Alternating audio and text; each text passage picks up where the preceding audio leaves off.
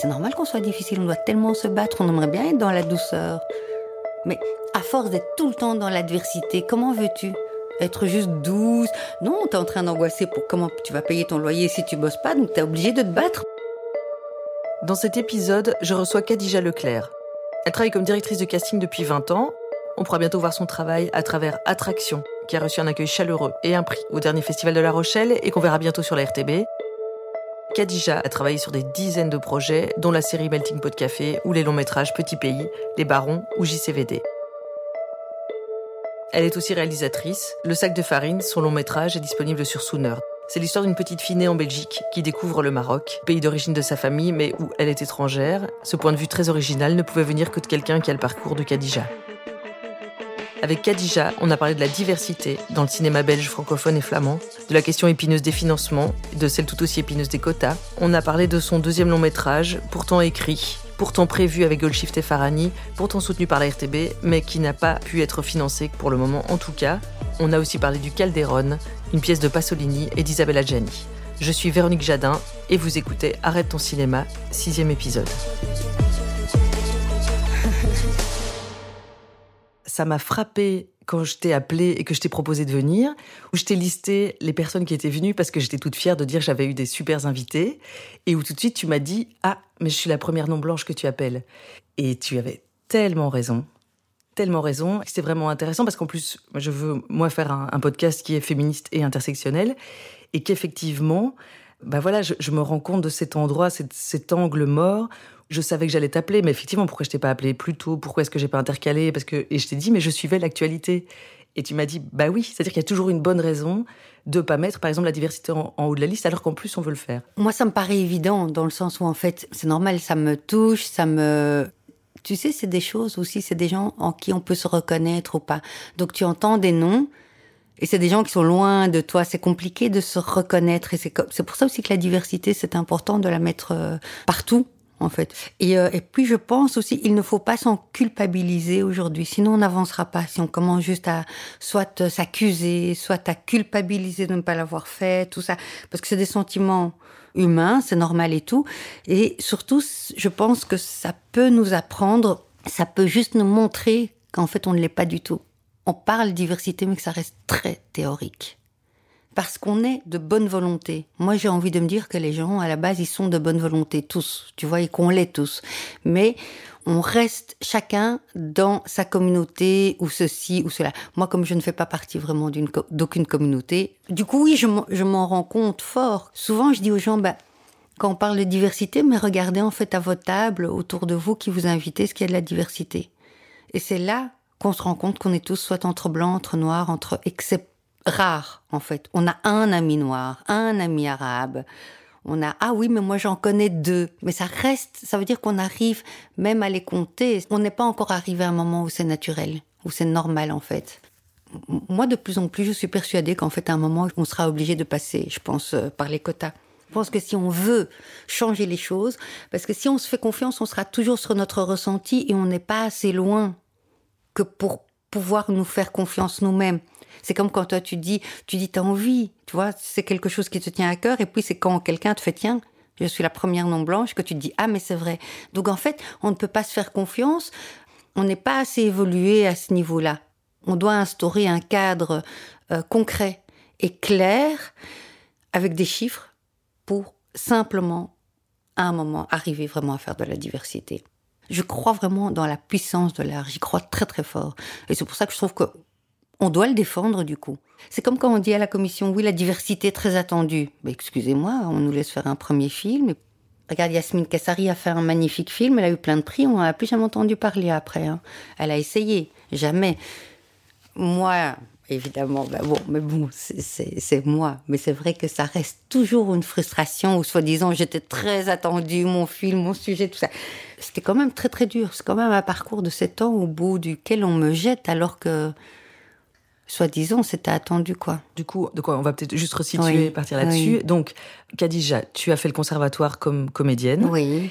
Et puis, tu as commencé assez vite à travailler euh, en casting, hein, ça fait... Et, court-métrage, parallèlement. Voilà, et alors tu avais fait un premier court-métrage autoproduit, et puis Sarah... Camille, chez puis j'ai fait Sarah. Chez Artemis.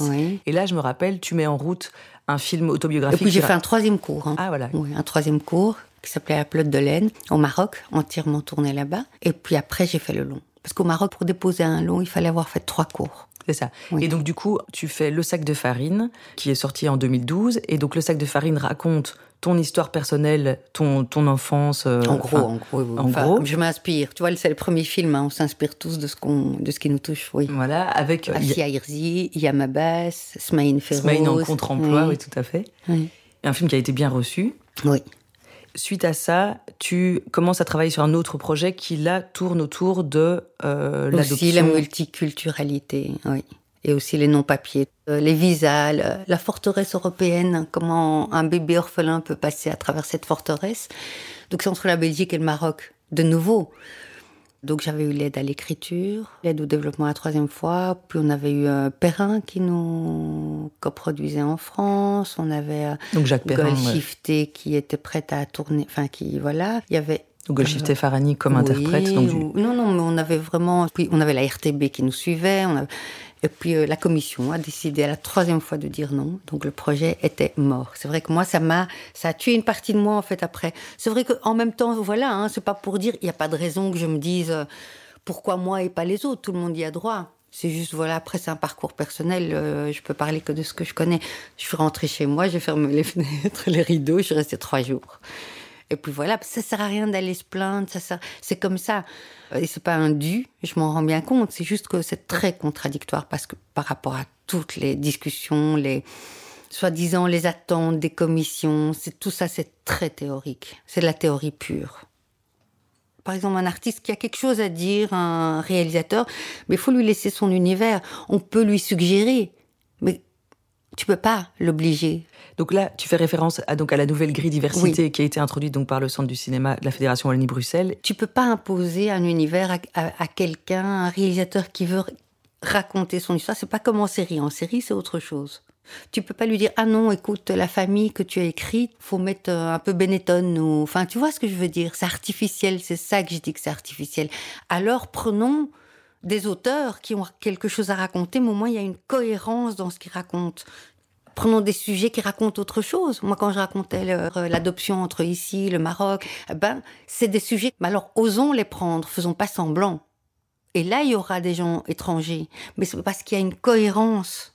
Oui, tout à fait. Euh, Donc, en fait, c'est la question qui se pose. Qu'est-ce qu'on écrit, quoi c'est l'écriture. Oui, donc par exemple, c'est vrai que moi je suis blanche, mais par contre je suis femme. Et c'est vrai que maintenant, un truc qui me fait sauter au plafond, c'est quand je lis un très très beau film féministe. Et le très très beau film féministe, on a une jeune comédienne tout à fait belle, et c'est écrit, belle, jeune, blanche, voilà, pas blanche, mais en tout cas elle peut être belle si, si elle est étrangère, on s'en fout si elle est belle et jeune. Voilà, c'est ça. et c'est ce film féministe est écrit, pensé, produit, distribué par des hommes. Oui. Et donc il y a parfois des contresens, et même il peut arriver même qu'éventuellement une femme en soit la réalisatrice, mais qu'il y a même des scènes qui sont en fait des contresens par rapport au féminisme ou dans des films dits féministes où tu dis mais attends, dans le que le corps appartient à la femme, qu'elle en fait ce qu'elle veut, qu'elle se reproduit ou pas, etc., etc. Il y a vraiment euh, des, des, des contresens absolus. Ben oui, c'est un peu comme ces regards sur l'avortement, c'est qui qui décide, c'est tous des mecs quoi.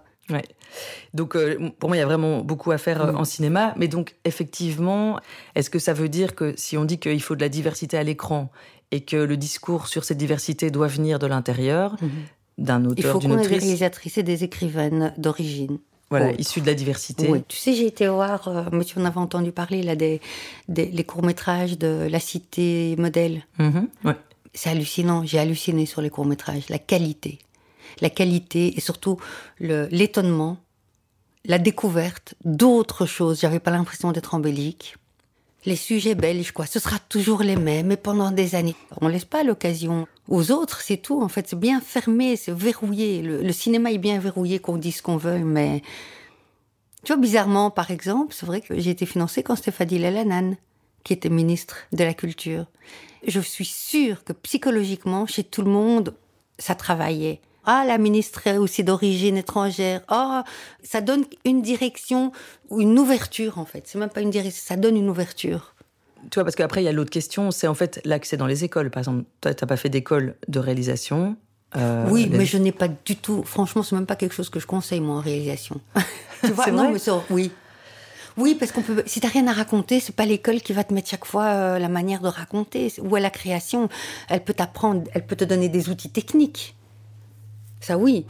Allez, c'est comme parfois les comédiens qui jouent. Moi, je trouve que ça dure trop longtemps, l'école artistique. Ça devrait soit durer toute la vie. Pour moi, c'est toute la vie. Et tu, tu te reformes toute la vie avec des stages. Tu peux pas, c'est normal. Mais rester cinq ans ou ne faire que ça, ne pas. En plus, c'est interdit d'aller jouer ailleurs. Moi, je suis complètement contre. Ça, c'est ahurissant. Parce que je trouve qu'en plus, on les. Enfin, franchement, en casting, il y a des moments où, quand les, les élèves sortent, tu peux presque dire tu vois les techniques. Et tu peux presque dire telle personne sort de telle école et l'autre sort de telle école. Mais vraiment, c'est hallucinant. Donc, où est la création? Et c'est vrai qu'en cinéma, quand tu fais des castings et tu vois des gens, mais qui sont nature, c'est autre chose. Ben, c'est du vrai, c'est pas de la théorie. On t'a pas dit, regarde à ce moment-là, respire à ce moment-là, descends tes yeux, fais ceci. Enfin, tu vois, c'est. Et je trouve que franchement, les réalisations aussi, oui, c'est bien. Il faut pas oublier que les écoles ont été créées après, hein, l'art, pas l'inverse, quoi. Tu vois, maintenant, euh, on, dirait que c'est, on essaie d'inverser les choses. Si t'as pas de diplôme, tu peux pas être artiste. Artiste, ça n'a rien à voir avec ça. Hein faut revenir un peu à la base. Alors, je suis hyper d'accord avec toi. En même temps, voilà, moi, pour m'être fait violemment euh, jeter euh, d'une école de cinéma, j'ai quand même vu après que la construction ah, du réseau. Oui, mais voilà. oui, mais on n'est pas dans l'art, on est dans le réseau. Évidemment que si tu fais des écoles, après, tu as la communauté française qui veut financer, qui veut justifier le travail des écoles, les salaires des professeurs. Ça reste les mêmes qui tournent, tu vois. Alors, ce qui est marrant aussi, c'est que la diversité, on crée des endroits où ils doivent apprendre. Mais qui donne cours? Les blancs. Eux, ils sont payés. Et qui remplit les cours? La diversité, qui n'est pas payée. Qui est payé, qui n'est pas payé, c'est aussi un truc important. La diversité, c'est celle qui doit toujours apprendre. Donc oui, il y a un côté, euh, l'esprit colonial est resté. Le blanc reste le dominateur qui apprend aux autres et qui n'a surtout rien à apprendre de la diversité. C'est jamais dans l'autre sens. C'est toujours les blancs qui nous expliquent nos problèmes toujours, qui vont parler de la diversité, ça va être les blancs. Ils vont pas venir nous donner la parole ou, essayer, ou nous dire créer quelque chose en se disant tiens, on pourrait aussi apprendre des choses. Non, c'est toujours on vous concède. On va vous faire une petite place. Mais non, vous n'avez pas à nous faire une place, on est là, c'est tout. Mais ça. Tu vois, on est là et on est égaux, surtout, c'est pas vous. Nous aussi, on peut vous faire une place. Hein. Et, je trouve que c'est vrai que c'est de plus en plus. Alors, ce qui est bizarre, ce qui est marrant, c'est que. Enfin, marrant, non, c'est pas marrant.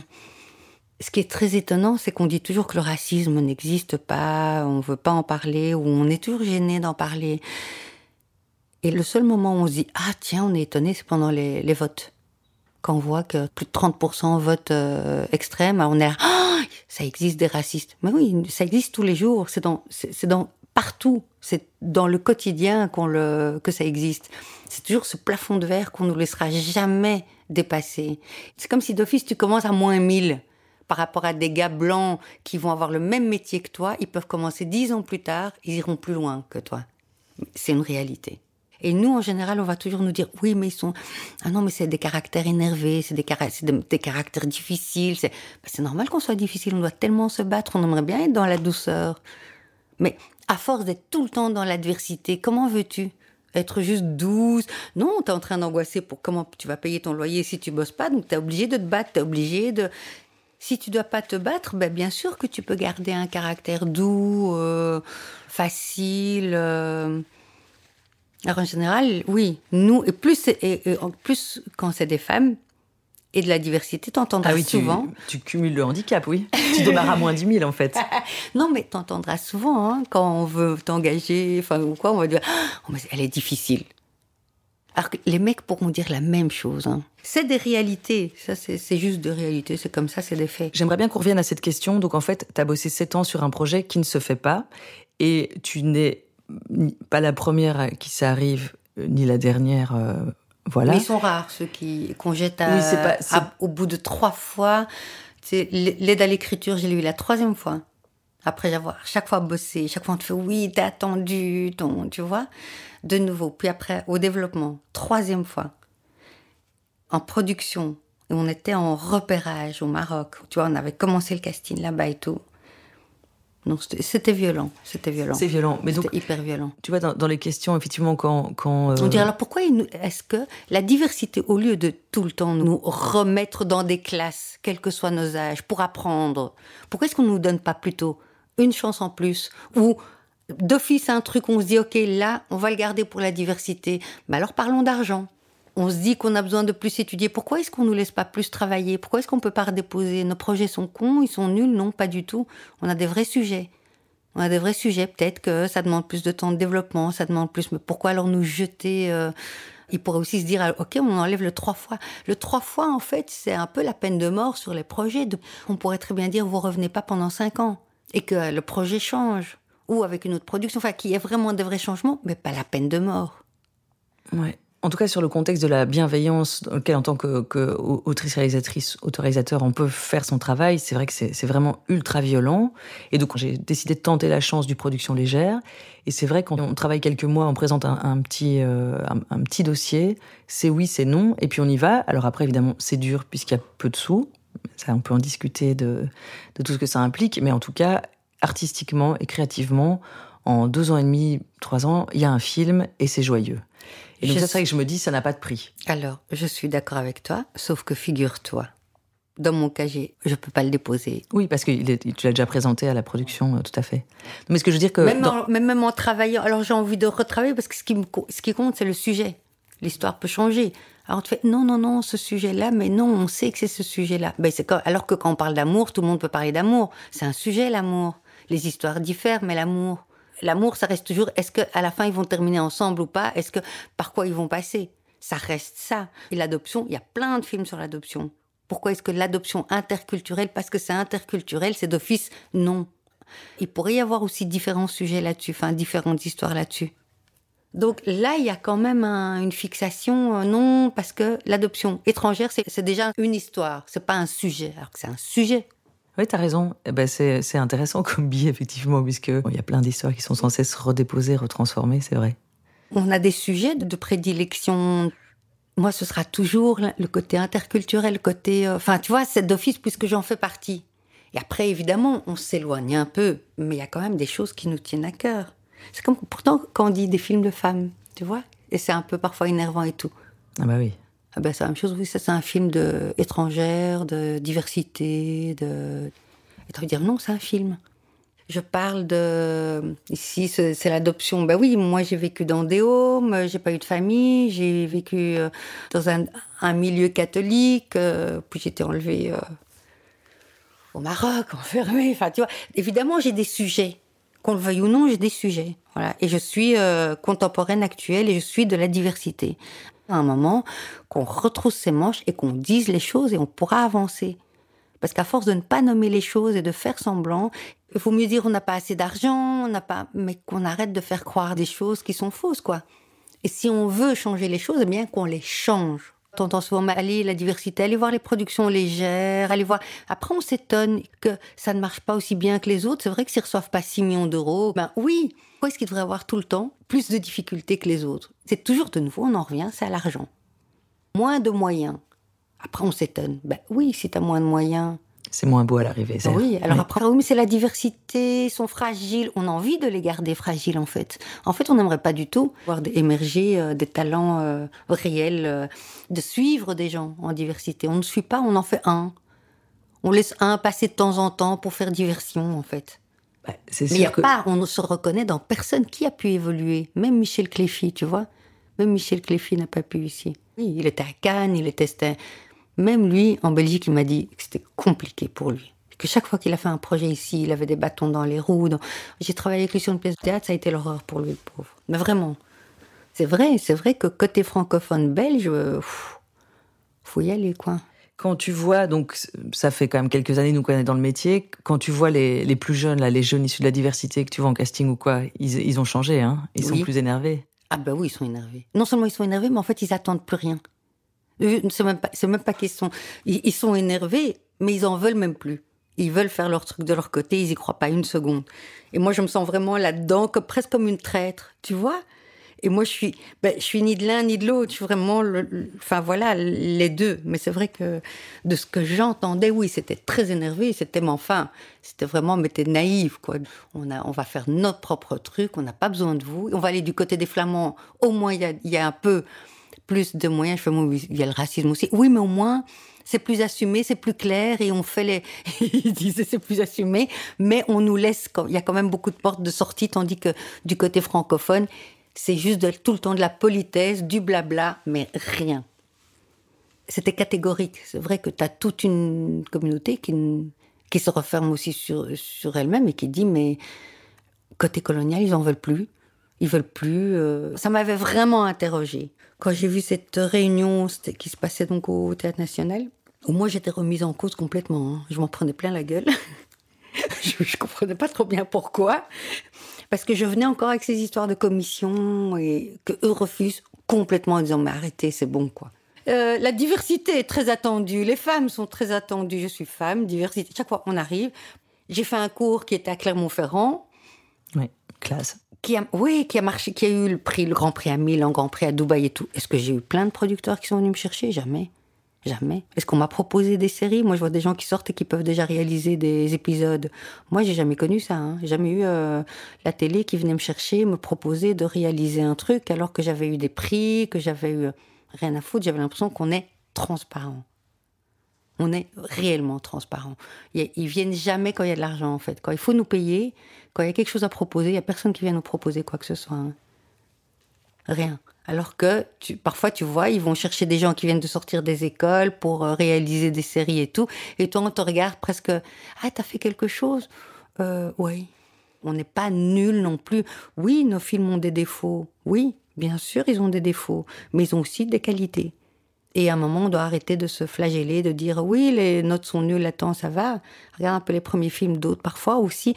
J'ai pas envie d'être ni dans la comparaison, ni dans c'est juste que c'est une réalité. Après, justement, est-ce que les, séries, par rapport au casting diversité, donc j'entends souvent des producteurs qui disent OK, on doit mettre de la diversité. Pour monter un long métrage, il faut des noms connus. dire, maintenant, ça change un petit peu, mais pendant longtemps, les rôles principaux belges, il fallait chercher en France, sinon le film belge n'avait pas lieu, avec des, parfois des incohérences d'accent, d'histoire, des choses improbables. on ne pouvait plus de voir des Parisiens au fin fond des Ardennes. Et donc, peut-être, parce qu'effectivement, du coup, il faut euh, un token diversité euh, connu si on veut financer un long métrage en, rôle principal. Comment est-ce qu'on fait? Et donc, c'est vrai que la série où maintenant, en tout cas, les séries RTB, finalement, la notoriété de base des comédiens a l'air moins importante. Puis il y a plus, plusieurs personnages principaux, puisque les séries, il y a plusieurs fils narratifs, etc., etc. Donc peut-être que là, on a, on a quelque chose qui, qui se profile. Oui, mais il faut des quotas. Parce que si les réalisateurs, les écrivains ne sont pas blancs, je t'assure, ça reste compliqué. Même s'ils ont envie, hein. Je n'ai, franchement, moi, je vois au niveau des, castings, ils ont tous envie. Mais c'est pas évident de, au niveau simplement de l'imagination. Et ça, tu peux pas trop, trop, trop toucher. Tu peux chaque fois proposer, mais c'est tout. Et malgré une bonne volonté, hein, ce n'est pas, tu vois, parce qu'il faut aussi quand même que le réalisateur, il faut qu'il puisse, euh, quand il réalise, il faut qu'il ait envie des gens aussi. Ça, il faut respecter, tu vois. Je vois beaucoup de, de réalisateurs qui aimeraient bien, en théorie, travailler avec la diversité. En théorie. Ça reste toujours de la théorie. Après, et ça vaut la peine de juste regarder entre l'arrivée et les discussions de départ. Et où est la diversité? Quel rôle ils ont? Et dans les rôles principaux, où est la diversité? Et autour des tables. Pour moi, ça reste un lieu important. Et dans les films, hein, autour des tables, c'est pareil. Il y avait une scène de table où j'avais envie qu'il y ait quelqu'un de diversité dans une série. Ben, ça a été compliqué quand même. Et j'entends parfois des, en, casting ou quoi, des gens qui disent oui, mais nous, on nous demande maintenant de trouver euh, des gens issus de la diversité. Il y en a pas parce qu'il n'y en a pas dans les écoles. Où est-ce qu'on les oh, trouve Mais, c'est des blancs qui disent ça. Hein, excuse-moi. Euh, vérifie, tu verras. C'est des blancs qui disent ça. D'ailleurs, maintenant, dès qu'on parle de diversité, c'est exactement le même problème quand on parle de féminisme ou de les mecs qui sont vite excédés. Ben, les blancs, ils sont vite excédés quand on parle de diversité. Beaucoup. Et te dit, d'ailleurs, on commence à peine à en parler. On peut même pas dire qu'elle est représentée, que déjà, tu as un ras-le-bol des blancs qui te font oh, mais on n'en trouve pas, mais on est obligé. Mais, évidemment qu'il y en a. Tu rigoles, quoi, il y en a plein. Dans, dans les jeunes, dans les évidemment dans, dans les comédiens professionnels, tu en as beaucoup moins, mais parce que tu as déjà au faut faut il y a les écoles, il y a tout ce truc là, si c'est ce qu'on appelle professionnel, mais sinon tu en as. Dès que tu fais des castings sauvages ou ailleurs, il y, en, il y en a, oui. Clairement. il faut sortir des, des autoroutes habituelles. Mais oui, mais évidemment, en casting, faut pas se mettre juste. Je vais voir les élèves du conservatoire qui vont faire euh, leurs examens de déclamation au jury à la fin de l'année. Et puis après, tout est bien propre, tous les S sont bien dits. tous les films n'ont pas besoin de ce style de comédien. C'est pas vrai qu'on peut tout jouer. On ne peut jouer qu'avec le corps qu'on a, notre instrument. Et à partir de là, faut le tirer le plus possible. Et c'est quoi, en tant que directrice de casting, ta plus grande euh, satisfaction? Un comédien, un moment, un, quelqu'un que tu as, réussi à placer, entre guillemets? Ah, plusieurs. Donc, je vais, du coup, je vais pas dire de nom. Ah, ok. oui, non, j'aime bien les comédiens tous. Et franchement, euh, je suis toujours contente quand un comédien euh, est pris. Tu vois, tu es toujours triste pour les autres, mais es toujours, je suis toujours contente quand c'est des comédiens aussi qui n'ont pas de réseau, tout ça, c'est vrai. Non, j'aime bien les comédiens, en fait. Ça, c'est vrai. Et j'aime bien, euh, j'aime bien trouver le, le, rôle juste. Et si c'est un peu pertinent parce qu'il y a la couleur ou autre chose, ou c'est pas grave. Mais quand c'est pertinent, en fait, on s'en fout à ce moment-là. Diversité ou pas diversité, tu vois C'est au-delà. Là, c'est gay, c'est juste trouver l'ingrédient juste pour le rôle. Et si c'est pas attendu, c'est gay, bien sûr que c'est gay. Puis là, dans la série euh, qui va arriver, Attraction, de Barbara Bell et l'autre, oui. elles sont deux, et que Catherine Bourgneau et Christophe Tout le monde produisent? J'ai eu du plaisir, oui. Il y a peut-être moins de diversité, mais j'ai eu du plaisir, oui. À travailler là-dessus. Oui. Et du coup, ça me fait penser à, à Tila Shelton. Ah oui, bah oui, que tu as connu aussi. Mais oui, qu'on a bien connu. Et, et, je me rappelle euh, cette phrase où elle disait que comme elle avait été euh, prof pendant, euh, je sais pas, 20 ans ou 30 oui, ans. La du Splendide, elle, oui. elle, a formé plein de gens et qu'elle disait, moi, en tout cas, j'essaye d'apporter quelque chose aux élèves, mais par contre, je sais jamais qui, pour qui ça va cartonner, pas cartonner. Je mets bien sa modestie par rapport au fait de dire. Euh, mais c'est juste. Mais c'est juste, c'est impossible de dire. Euh, et tu sais, il y a des gens qui cartonnent à un moment, et puis qui refusent des choses et tout, puis c'est fini. T'as des gens dont on n'entend plus parler à un moment, euh, et où tu te dis, ça y est, la personne est partie. En fait, on n'est jamais parti. Tu vois, on n'est jamais. Et on n'est jamais non plus terminé. Il n'y a pas. Heureusement que la vie est surprenante pour ça, c'est que on peut croire qu'on est blacklisté, ceci, enfin tu vois, toutes ces peurs en fait. Mais non, non, heureusement la vie reste euh, reste étonnante et nous amène des nouvelles choses et, donc on ne sait pas demain qui va réussir, qui va pas réussir. Euh, Qu'est-ce qui va se passer demain pour le cinéma déjà Oui. Est-ce que toi, dans le fait, comme tu l'as dit, tu as été élevé entre les deux communautés, est-ce que tu te... Il y a des moments où tu t'es sentie que blanche, par exemple? Oui, moi je me sens vraiment euh, ni d'un côté ni de l'autre, en fait. Tu vois, souvent, je me sens plus... À l'intérieur de moi, c'est vrai que je me sens complètement belge, j'oublie. Mais c'est les autres qui te ramènent toujours que tu es étrangère, en fait. Parce que comme je, suis beaucoup avec des blancs, enfin, tu vois, j'ai été élevée... Euh, dans des homes catholiques, euh, l'école catholique, dans des familles d'accueil belges. Donc, t'oublies en fait ta couleur ou tu vois. Maintenant, je m'en fous et je suis et je suis fière de ce que je suis maintenant, tu vois. Mais c'est vrai qu'avant, c'est toujours bizarre. C'est les autres qui te, c'est les autres en fait qui te ramènent à ce à tes origines. C'est les autres qui te voient. Moi, quand je te vois, t'es blanche. Donc j'oublie. J'ai l'impression qu'on est tous les mêmes. Est-ce que il y a quelque chose, il y a une œuvre, une personnalité, un parcours euh, d'artiste ou pas d'artiste qui te tient chaud ou qui est important pour toi ou qui t'a aidé à évoluer ou... Moi, j'adore euh, le Calderon de Pasolini. Mm-hmm.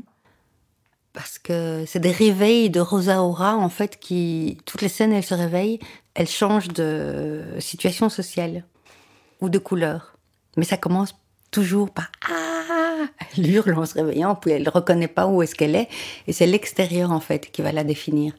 Puis elle se regarde, et puis alors. Enfin, et de là, en fait, c'est parce que Pasolini, par rapport à cette œuvre, c'était la naissance. Quelle extraordinaire source de droit et de connaissances. Et ça reste. Tu vois, ça reste. Et ça, c'est vrai que c'est une œuvre qui me parlait beaucoup. Sinon, évidemment, moi, j'adore Isabella Gianni. Mais tu vois, c'est une des rares qui a réussi. On pense pas spécialement à diversité quand on pense à Gianni. Alors, c'est une des rares qui a réussi, tout en se préservant tout le temps et tout, c'est vrai, à être très. Euh, elle joue de tout. Elle ne joue pas des Arabes. Alors que son père est arabe.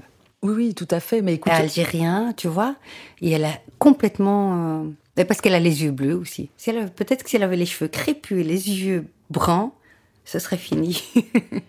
J'ai vu justement il y a quelques mois, je l'avais jamais vu en fait. J'ai vu Camille Claudel à la Cinémathèque. Le film m'a bouleversé. J'ai été lire plein de trucs après, donc sur l'histoire de Camille Claudel, sur le fait que Isabella Gianni, qui était la star absolue française à l'époque, porte un projet. Enfin, celle qui choisit de faire travailler son compagnon de l'époque, qui réalise, etc., etc. C'était Bruno Neuten. Voilà, c'est ça. Et ce, ce, film est vraiment un coup de poing. C'est fou quand même, Isabella Gianni, entre effectivement le fait d'avoir été une, une femme tellement belle la pression qu'elle a eue à 16 ans, à 18 ans, à 20 ans. Elle a commencé à 14 ans et elle était à la Comédie Française aussi. Elle a eu un Oscar, elle a eu les Césars, elle a eu. Oui, oui, c'est complètement fou. Puis il y a aussi, par exemple, je, lis que du coup, à, je sais pas, genre à 16 ans, elle se retrouve à sortir de, chez elle avec un père qui avait euh, des avis sur la question et aller vivre avec, je crois que c'est Francis Huster qui avait 12 euh, ou 13 ans de plus qu'elle. Je sais pas si aujourd'hui, ça, ça, enfin, on peut imaginer que, comment elle a dû se battre et passer d'un truc à l'autre et, et comment est-ce qu'elle a été euh, portée ou pas portée par la et heureusement, et sa mère était encore allemande, suisse-allemande. Ouais. Mais quel, euh, quel parcours fou et quel talent. Oui, quel talent, mais qu'est-ce qu'elle a payé cher Et puis ces fameuses histoires de, de, de, presse, etc. etc. Maintenant, on dit que l'histoire du sida, c'est un des premiers cas de, de, harcèlement. Euh, oui. C'est ce qu'il avait vraiment. oui. Voilà, de cyberharcèlement. Ben voilà, et c'est impressionnant. Et franchement, Camille Claudel, c'est incroyable. Mais tout ce qu'elle fait. Je ne sais pas si tu as vu la journée de la jupe. Non. Ah ben, c'est un petit téléfilm qu'ils avaient fait euh, comme ça, mais elle aimait beaucoup le sujet. Euh, et, puis finalement, c'est passé quand même au cinéma tellement. Mais ce qu'elle y fait, c'est hallucinant. Et le sujet. Et là, elle se révèle plus aussi par. Enfin, vraiment, si tu as l'occasion de voir la journée de la jupe, moi, c'était une gifle. Hein. vraiment. C'est pour moi, c'est une très grande dame. Mais c'est vrai qu'on essaie toujours de de la, enfin, bizarrement, et elle se protège très bien. Mais c'est vrai qu'aujourd'hui, quand on parle d'elle, on va te dire tout de suite, oui, mais t'as vu, elle est complètement refaite, c'est trop. On te dit pas ça de Nathalie Baye. On te dit pas ça de Sophie Marceau. On te dit pas ça de. Mais à Gianni, on va toujours aller chercher quelque chose. On parle pas de son talent. Les autres, on parle de leur talent. Elle, on va chercher autre chose. Et c'est tout le temps, pour on l'attaque sur son physique. Oui, c'est ça, mais parce que disons que. mais les autres aussi. Non, pas disons que les autres aussi. Non, non, mais, mais que. ce que je veux dire, c'est que euh, Nathalie Baye, euh, Sophie Marceau, etc., restent extrêmement fines. Elle, je ne sais pas ce qu'elle ce mange quotidiennement, elle reste extrêmement fine. Isabelle Adjani, elle est plus. Euh, elle est un peu plus décalée de cette, ce corps parfait qu'elle avait quand elle avait 18 euh, ans. On va dire, j'en sais rien. Je, oui. mais pourquoi est-ce qu'on l'attaque sur son physique? C'est son physique, on s'en fout, elle en fait ce qu'elle veut. Ah, mais moi je suis, je suis hyper d'accord. Mais je veux dire, toutes ces femmes, quand on voit Nicole Kidman, alors que Nicole Kidman, est-ce que Nicole Kidman peut encore aller jouer? Enfin, j'aurais tellement. Euh, non, mais tu vois, alors que les hommes. Bien sûr les hommes, on parle pas de leur physique, quoi, les femmes. Et, je trouve que nous, on doit arrêter. Moi, je, je défends systématiquement maintenant. On parle d'une comédienne, eh bien, on parle de son talent. Oh, mais regarde ses lèvres, regarde.